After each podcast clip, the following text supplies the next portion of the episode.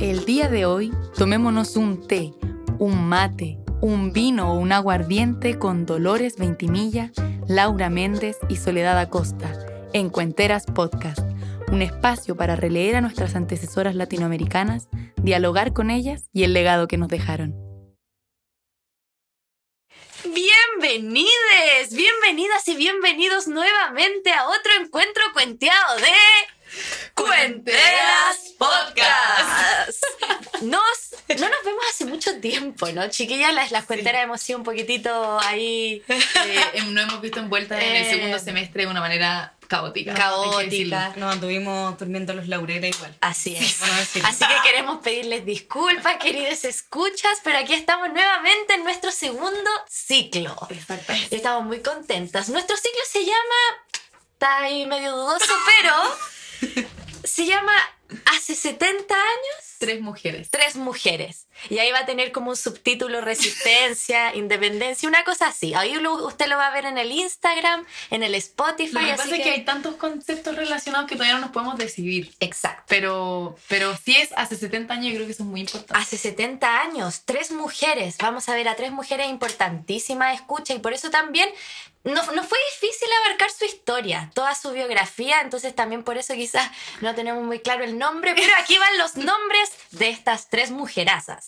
Oye, Desde- redoble de tambores. Redoble de tambores. Ah. Desde México, Laura Méndez. Desde Colombia, Soledad Acosta. Y desde Ecuador, Dolores Veintimilla. Mujerazas. Mujerazas. Es. Las invocamos aquí. Las invocamos. Fue, fue bonito visitarla. ¿Y qué podemos decir de esta autora? Uy, Yo creo que prejuzgamos esta categoría que quisimos hacer. ¿Ya? de mujeres del siglo XIX. Creo que los primeros cuentos que encontramos nos defraudaron porque no estábamos buscando bien. Y pensamos que, que nos íbamos a encontrar con mujeres conservadoras, que nos íbamos a encontrar con temas que no nos interesaban, con romanticismo, con paisaje, con historias de amor. Y en verdad ahora que las hemos estudiado, las conocemos y encontramos estos cuentos, hay lucha, hay resistencia, hay independencia, todos esos subtítulos que queremos ocupar. Hay mucho progresismo, hay autogestión, hay muchas ganas de hacer periodismo, de crear espacio, hay lucha por los derechos humanos, lucha por la educación, muchas cosas que hasta el día de hoy estamos luchando y no se han conseguido. Mm, Yo creo que también vale la pena decir, corresponde, que fue un trabajo relativamente difícil porque al comienzo eh, era mucho más fácil encontrar poesía. Nos costó llegar eh, a la narrativa Mm. y bueno, que de hecho no lo hemos comentado, pero hay una de estas autoras que en realidad sí está más abocada a la poesía. Mm. Y que bueno, ustedes seguramente ya lo escucharon, esperamos que así sea, y si no, las y los invitamos a hacerlo de, inmediato, les invitamos. A escuchar a Dolores. Eh, pero también es interesante eso, es, eh, leer y estudiar narrativa en una época donde eh, en realidad lo que más predominaba era la poesía. Claro, porque las mismas mujeres se autocensuraban. En, ese, en, ese, en esa época, eh, los que escribían narraciones, novelas, eh, autobiografías, memorias, eran, lo- eran los hombres. Sí, contextualizando, estamos como 1850, segunda, sí, 30 incluso, ¿no? Ya. Entonces, para que contextualicemos ese momento de las mujeres en la literatura, como claramente se autocensuraban y todo eso estaba ocurriendo porque era, era mucho más difícil eh, de lo que es ahora o hace un tiempo atrás. Así es. Pero a pesar de eso, Mm. determinación de estas mujeres importantísimas, ¿no? Sí.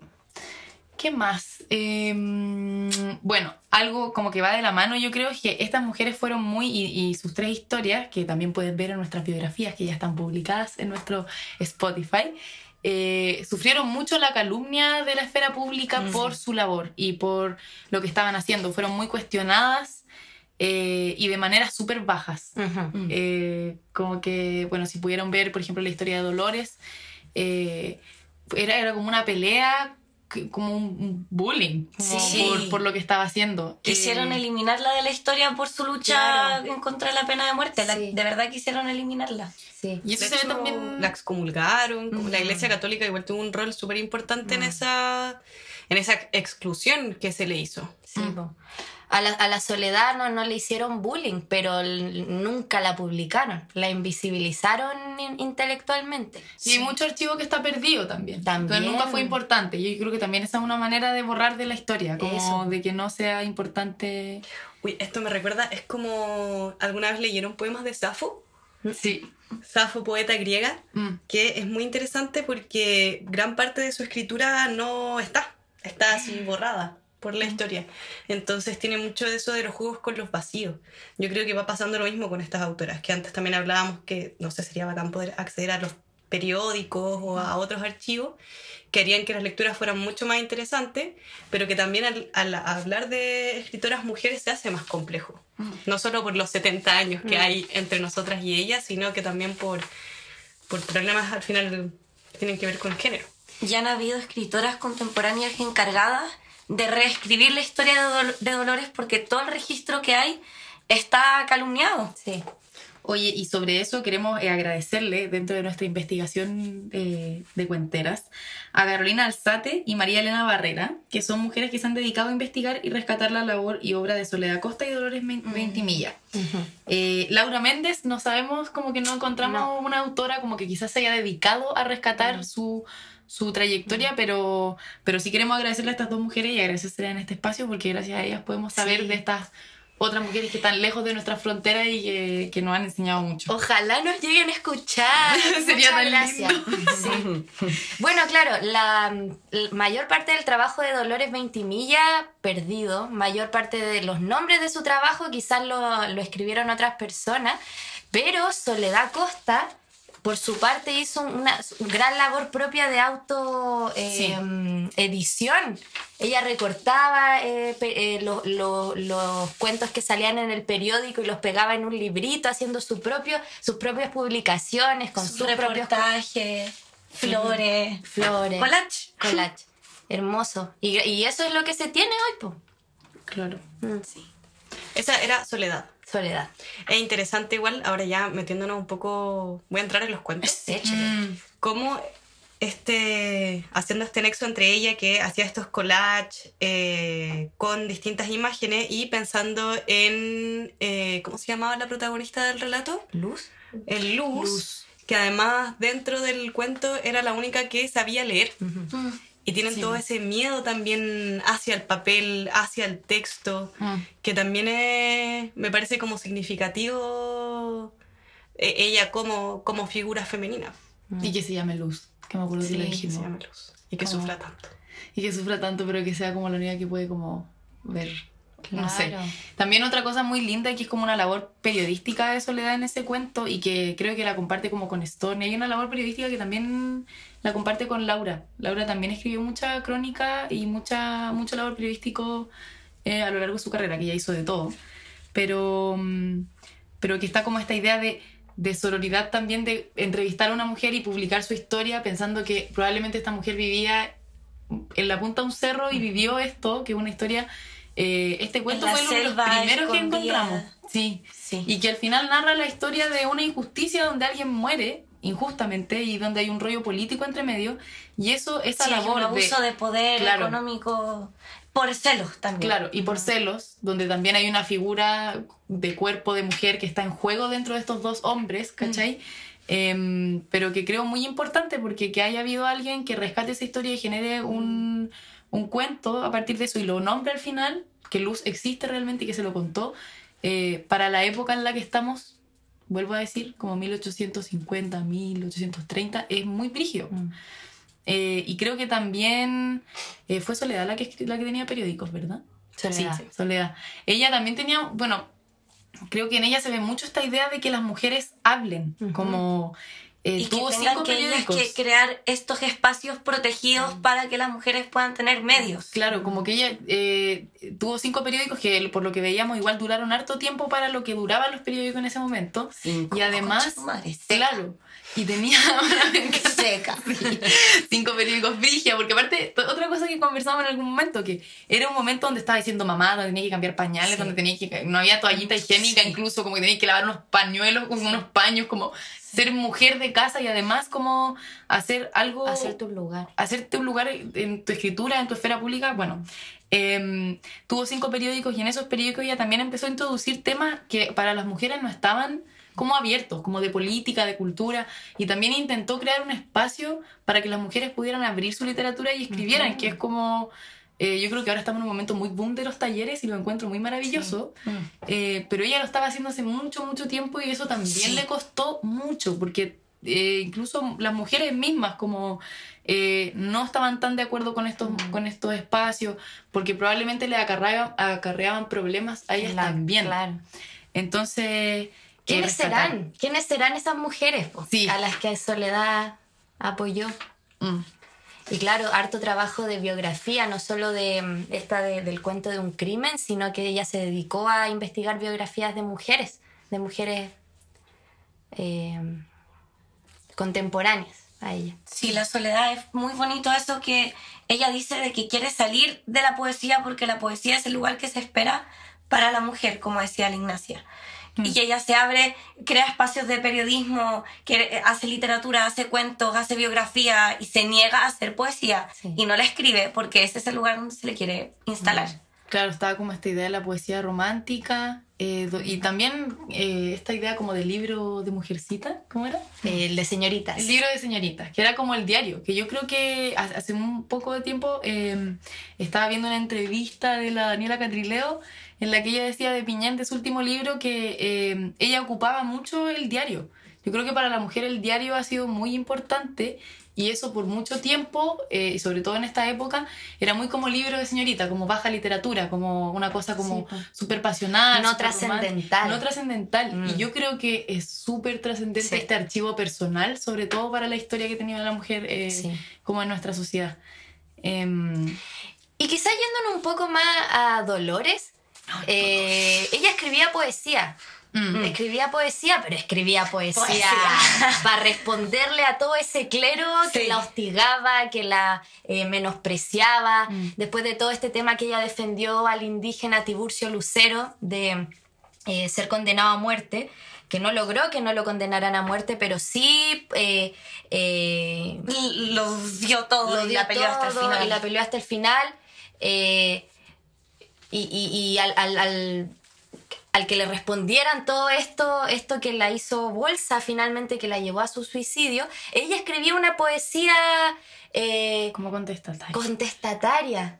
Mm. Eh, no era una poesía de... De, de, paisaje, de, romanticismo, de que difícil que es el amor que mm. siento. También, también tiene algo de crónica. Sí, sí. En especial cuando habla de Tiburcio. Lo poco que escribió. Porque escribió muy poco. Sí, porque pensar que su vida fue súper corta. Fue súper corta. a los 27, eh, se suicida. Y es muy lindo una cosa que también dijimos en algún momento, que era como este, este nexo que genera ella entre el cuerpo de la mujer y también eh, con la realidad indígena. Como hay dos cuerpos que son, eh, están constantemente vulnerados. claro, que son como disidentes dentro de esa sociedad, y ella responde y genera como un nexo como ahí. Mm. Yo creo que es muy importante, aparte que eh, creo que lo decían en su biografía, es como la primera, eh, algo con la pena de muerte, como que es la primera, carta en contra o manifestación en contra de la pena de muerte en Ecuador. En Ecuador. Claro. Y antes habíamos mencionado que, eh, bueno, a ella la atacaron mucho por su escritura y también por lo que pensaba. Y incluso que fue bastante terrible, la, bueno, ella se suicida y la atacan y dicen como, bueno, se suicidó y estaba contra la pena de muerte, como que le dieron a como caja por No, y eso lo encuentro como horrible. Demasiado frívolo, como que ya me supera la frivolidad. Y a, la Laura que la, la, leseaban por pobre, después la ah, leseaban porque, porque tenía, plata. Porque ella, claro, tenía muy poca, muy poca plata, se, se suicida su marido y, su, y muere su hijo, que probablemente también esto no, no, no, lo leí directamente, al menos yo, pero es muy probable que su maternidad fallida haya mm. sido muy condenada, porque claro, se muere su pareja.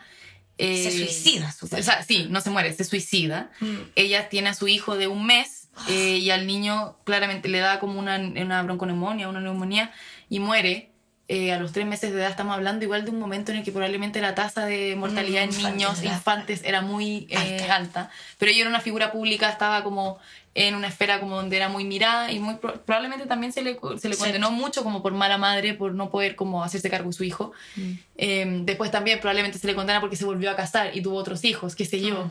Eh, no tenía mucha plata, se va del país, vuelve, tiene plata y también la hueve. Como que Sí. no hay cómo, de alguna, no, no hay por dónde. No hay como agradar a- al circuito. Mm. Ah, claro.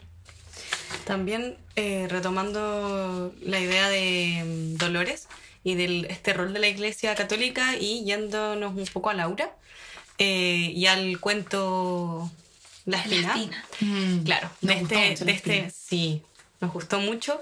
Y de este niño que todo el tiempo siente esa culpa tan cristiana.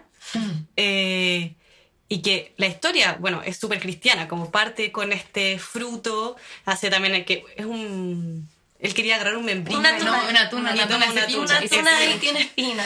se pincha la mano y es como el fruto prohibido. Es el deseo y, y el- la culpa del deseo y Sí. uno tiene deseo, pero de ahí lo que se vaya a encontrar. Y esto también como de redimirse y, y buscar ser un buen niño, entre comillas, ser el ejemplo. Y también al final lo que le dice el hermano, como cuando también habla de Dios, pregunta si Dios existe y el hermano así le vuela la ciencia. cabeza.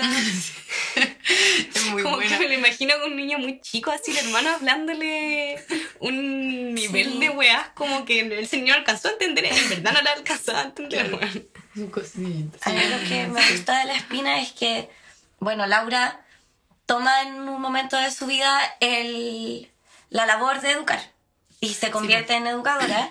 Y no en cualquier educadora, sino que una educadora que quiere erradicar la violencia de la educación eh, y, y que basta de pegarle a los niños, que qué estupidez más grande es esa. De hecho, podríamos, podría leer las Ay, citas. ponen las citas, sí, acá está, acá está, espérate, espérate.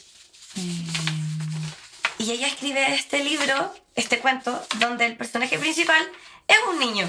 Y es una confusión de un niño que está absorbiendo todo este mundo que se le abalanza encima, la culpa cristiana, la violencia de otros niños que queman este gatito, este pueblo que está en duelo porque hubo un feminicidio. O sea, está todo pasándole a este niño. eh, y ella pone la visión del cuento ahí, eso me gusta mucho. Mira, voy a leer la cita eh, de ella. Dice, instruir jugando, educar sin oprimir, dar soltura a los dedos, ensancha la inteligencia, vuelo a la fantasía, entusiasmado al espíritu, entusiasmando al espíritu e ideales. Tal fue la obra noble y grande de los ilustres pedagogos que han iniciado la transformación social. En la nueva escuela no tiene cabida la palmeta, que es la, La palmeta. la regla, como cuando te con la regla. Claro, palo yo. Probablemente. O la. La amo, El siglo. XIX. Sí. Siglo XIX, Sí, me acuerdo que fuiste tú, Laura, que la otra vez dijiste como estábamos justo en el. Laura, sorry, en el momento, como en un. que estaba Laura ahí atrás. Bueno, siempre podemos decir Oye, que la Laura ya. está ahí atrás. La Laura está ahí escuchándolo todo y es nuestra, nuestra manejadora de controles.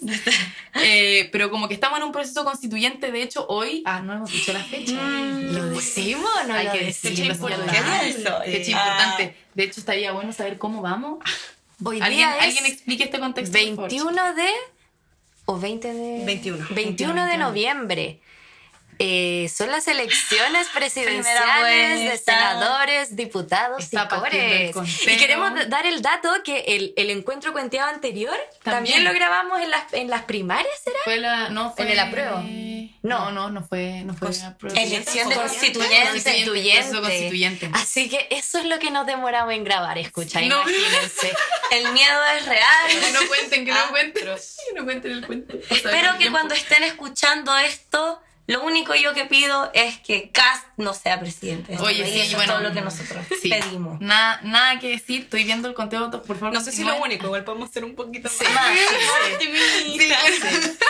Oye, pero claro, es, curio- es curioso em, nuestra visión de patria hoy, de las cuenteras, de ustedes quizás escuchan, eh, también contra- contrapuesto con el- la visión de patria de estas mujeres, pues, que estaban viviendo procesos independentistas, Claro. de creación de república, mujeres que querían ser parte, querían De la revolución. Claro, Sí. querían eh, tener un espacio en esta nueva patria Y claro, una, ahora uno dice, puta, la patria que me tocó, ¿no? Pero, pero en ese momento era un, un sentimiento nacionalista heavy. Sí, y era muy interesante cómo ellas también querían que la mujer fuera parte de ese proceso, porque claramente no se le estaba contemplando, pero cada una con su labor quería impulsar como una, una concepción de la mujer como un actor social activo. Mm. Y yo creo que eso se lo agradezco porque, o sea, todas votamos hoy día y, Sí. y eso se le vemos a muchas Sí. mujeres que vienen antes de nosotras. Sí. Entonces, Oye, sobre eso vale decir algo súper importante, que igual lo hablamos, que todas estas mujeres, y nosotros lo tenemos también muy claro, son mujeres súper privilegiadas. sí, Con Importante. acceso a educación, con poder adquisitivo importante. De salir al extranjero, de aprender idiomas. Tienen sus bibliotecas, hablan tres idiomas. Algo que no cualquier Unidos, mujer podría haber hecho ni hoy ni en esa época. sí. Sí. Sí, creo que llevamos dos ciclos igual hablando de mujeres que estaban en una posición social que les permitió desarrollarse humanamente y por lo mismo, ah, adelantando como lo que se viene, tenemos un tercer ciclo porque, o sea, porque tenemos un tercer ciclo porque vamos a tener muchos ciclos, porque somos cuenteras, pero, pero el tercer ciclo nos enfocamos en, en mujeres que quizás hayan sido mucho más, desde su contexto social, haya sido mucho más invisibilizada su, su labor. Em, no voy a adelantar más porque para que No, déjala ahí, déjala ahí. Pero, pero para que también entiendan que sí, estamos muy conscientes del lugar que fue privilegiado, a pesar de que no lo fue, imagínense, como eh, de estas mujeres.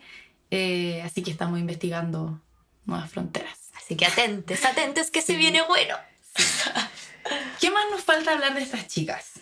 Todo, todo. Yo Sí, creo bueno, que nos fue súper difícil abarcar todo, así que escuchas también, si eh, investigan algo, si conocen alguna información, por favor escríbanos al Instagram. Para nosotros es súper importante retroalimentarnos y también, bueno, em, abrir espacio, ¿no? Como Mm. de, de conversación, de... Algo muy interesante, eh, no me acuerdo si era de Laura o de, de Soledad, que su- sus personajes eh, principales siempre eran como mujeres que por alguna razón no se podían casar. Soledad. Soledad. Eh, y lo encuentro muy interesante porque ella lo que generaba era como estas mujeres que por alguna estaban o cojas o estaban enfermas, como una cosa medio irónica igual, como media far, farsesca como de- del tema. Pero por eso ellas no podían acceder al amor porque no eran, claro, el estándar de mujer que se estaba buscando y por lo tanto tenían la posibilidad de no tener amor, pero de, de desarrollarse intelectualmente. Y claro, pues, si es que teníais que cuidar casa, niños, servirle la comida al marido y hacer tantas cosas más, era muy difícil. Entonces ella propuso desde su narrativa, que lo encuentro muy hermoso, mujeres que no podían acceder al matrimonio por eh, como no por tener mala suerte un poco, pero su mala suerte las llevaba a la gran suerte de encontrarse a sí mismas. Entonces, eh, nada, me gusta mucho eso de ellas. Y pensando también en los personajes de Laura, son puros personajes que son de clases medias y bajas. Eh, entonces también es interesante que ella estaba buscando como otras voces. Bueno, y la, la Dolores que le intentó, no pudo, pero intentó Claro. darle voz a, a Tiburcio Lucero. Muy importante. Em, A mí me conmueve mucho pensar que en este contexto muy caótico de países que se están independ- independizando, que están pasando mil cosas, estas tres mujeres, cada una toma una bandera y, y- y enfoca ahí una lucha. Como Dolores eh, es espectadora de este suceso terrible en el que van a condenar a una persona y ella dice esto no es posible, no se la pena de muerte no puede ser y esa es su lucha y da la vida literalmente Sí. por eso, aunque todo el mundo y todo su país se le vaya encima. Como Laura va en pos de la educación, pero va con todo, y como Soledad empieza a abrir estos espacios para que las mujeres puedan salir de esta literatura romántica y empiecen a entrar en el periodismo, a entrar en los cuentos, a entrar en, en sus propios relatos y cómo ellas los cuentan. sí, quizá, quizá- Miles de años atrás. Sí, quizá también agregar que, claro, Dolores y Soledad están como más próximas y Laura, eh, por estar en, en México, está un poco más lejos geográficamente y ella es un poco más joven. Entonces Laura vive como un proceso que, de estado que es diferente a los procesos que viven Dolores y Soledad porque ellas están como en la independencia misma como del país. Eh, pero en el caso de Laura ya está como pensando ya el estado mismo, que como un poco menos, como que hay un poco más de historia eh, del país, digo. No sé quién quiere cerrar porque no sé, estamos como. Es que estamos. ¿Qué, Sí, qué- más? Es que Porque estamos en pleno día álgido. Estamos en, la, en, en el tiempo, ¿no? Estamos en el Quería de tiempo lo- aquí. de los mira, controles. nos están diciendo ya. Y, Sí, ya. Yo sí. Sí, y estamos sí, en el estamos en el tiempo. Vamos como ya casi. Siempre nos vamos a quedar con ganas de hablar, en verdad. Sí, Eh, siempre. Por eso vamos a hacer 8000 ciclos más. Por eso vamos a hacer muchos ciclos. Y nos vamos a ir de gira a todos los países de las mujeres que conozcamos. Desde ahora Después- vamos a hacer una campaña. Claro. Vamos a ver a todos que nos pongan. No, pero no, con ventanilla, allá no. Pero vamos a hacer, después van a hacer como las rutas gastronómicas por, por Europa y van a hacer la ruta de cuenteras, que hace una ruta literaria. Acompáñenos Por recorriendo con claro. cuenteras. Nos vamos a grabar, va a ser como un docu. Sí. Exactamente. y vamos a pelear entre medios. Ah, Oye, pero de todas maneras, si es que no han escuchado los cuentos, eh, les invitamos a hacerlo.